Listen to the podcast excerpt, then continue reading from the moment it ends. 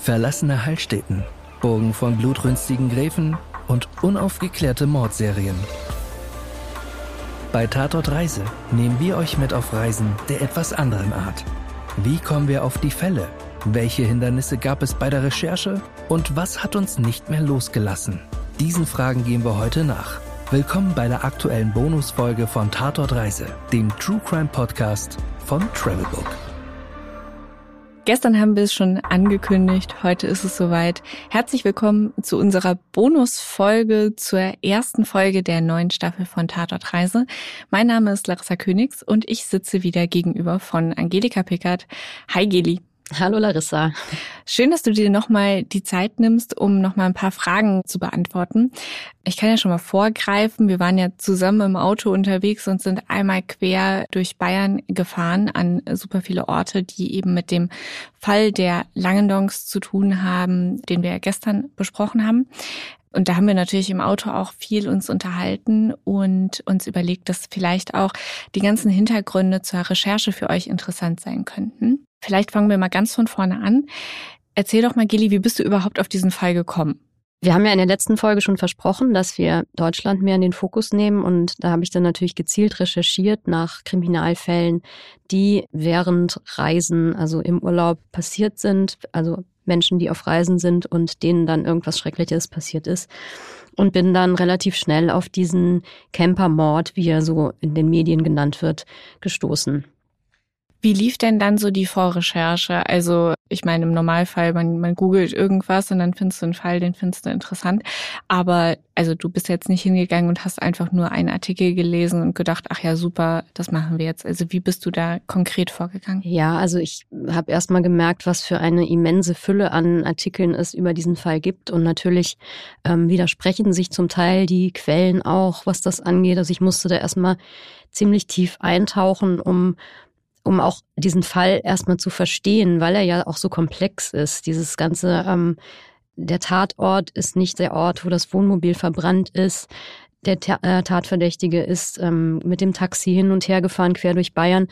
Ja, ich musste da erstmal wirklich tief eintauchen und mir alle Details zusammensuchen, um möglichst das auch dann so abzubilden, wie es dann auch war. Ne? Ja, man möchte natürlich auch dann keine, keine falschen Sachen wiedergeben. Und es ist ja jetzt auch nicht so, als wäre das an besonders großen Orten passiert ich bin ja im Auto gefahren und du hast mich immer von A nach B gelotst und wir haben ja auch ein Video jetzt äh, zu der ersten Folge gemacht. Da seht ihr so ein bisschen, wie wir da einfach auch in den allermeisten Fällen irgendwo im Nirgendwo stehen, weil das ja jetzt auch wirklich keine großen Plätze sind. Also es war jetzt nicht irgendwie der große Campingplatz in Prien am Chiemsee, sondern halt ein wirklich abgelegener Parkplatz an irgendeiner Landstraße, wo man da in so einen winzig kleinen Feldweg rein musste. Also was ich mich jetzt frage, Geli, wie genau bist du denn eigentlich auf diese genauen Orte gekommen? Also die sind ja relativ klein. Das war wirklich nicht so ganz einfach. Und natürlich gab es überall immer den Ort Litzelwalchen, der als Tatort genannt wurde. Da stand dann auch an einer Waldlichtung. Aber den genauen Ort habe ich erst gefunden. Ich bin auf ein Forum gestoßen, wo sich Menschen mit Kriminalfällen befassen.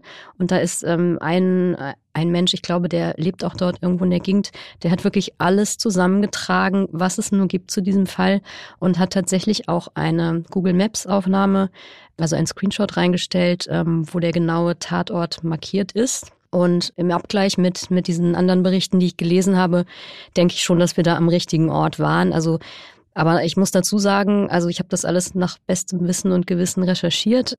Falls es doch irgendwelche Abweichungen gibt, dann entschuldige ich mich natürlich dafür, aber wir machen es ja immer so genau wie möglich. Ja, ja, im Endeffekt kann man ja auch nur so viele Quellen wie möglich abgleichen, mit so vielen Leuten sprechen wie irgendwie machbar. Und das ist ja das, was du auch getan hast. Mhm. Du hattest ja auch schon erwähnt, dass du auch mit der Polizei in Kontakt warst.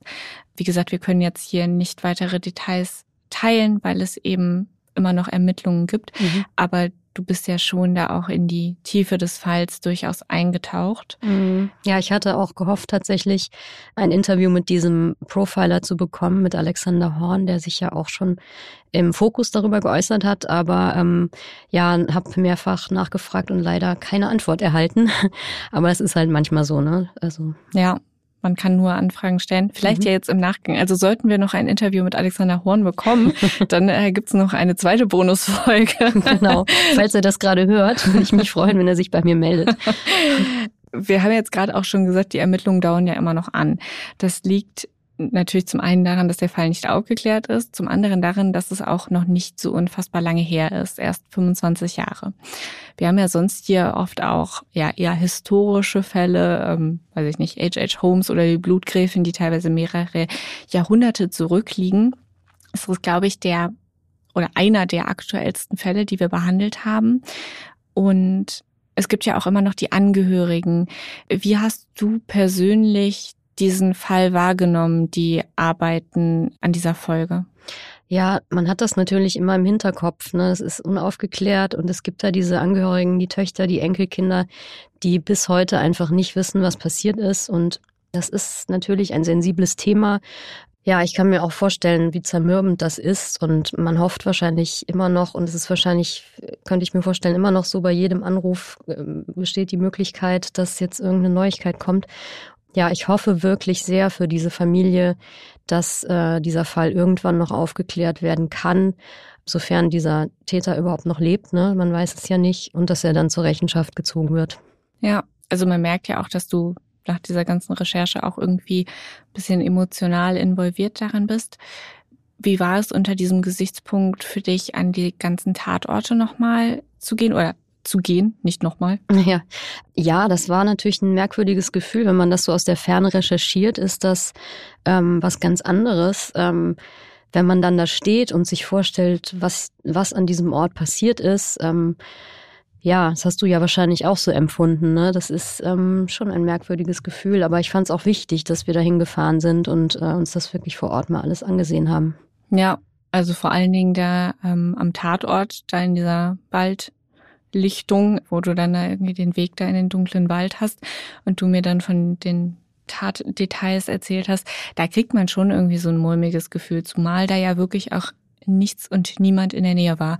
Also wir sollten ja jetzt wahrscheinlich nicht zu grafisch werden, aber also man hat halt dieses Gefühl, wenn jetzt was passiert, es kann dir niemand helfen, weil mhm. es ist halt niemand ja. in der Nähe. So ja. ist, du bist umgeben von Wald und Wiesen. Ja. Da ist nichts sonst. Das hatte ich ja auch schon ähm, in der in unserer Hauptfolge zu diesem Fall erzählt, dass die die Töchter oder eine der Töchter ähm, einmal in einem Interview, die haben sehr selten Interviews gegeben, einmal hat sie gesagt, dass es so unbegreiflich für sie ist, dass ähm, also man kann sich vorstellen, wenn die Eltern in den Urlaub fahren mit dem Wohnmobil, dass sie vielleicht ähm, einen Verkehrsunfall haben oder so. Mit sowas muss man rechnen, aber nicht, dass sie auf so grausame Weise ermordet werden.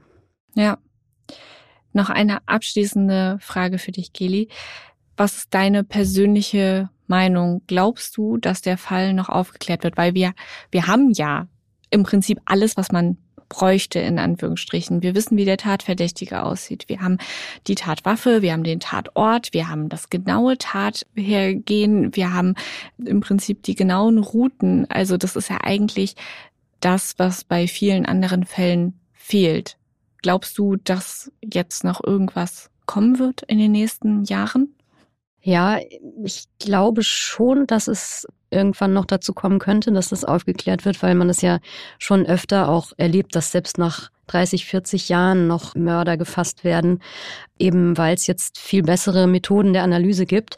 Bei dem Fall ist natürlich schwierig, dass durch diesen Wohnmobilbrand sehr viele Spuren zerstört wurden.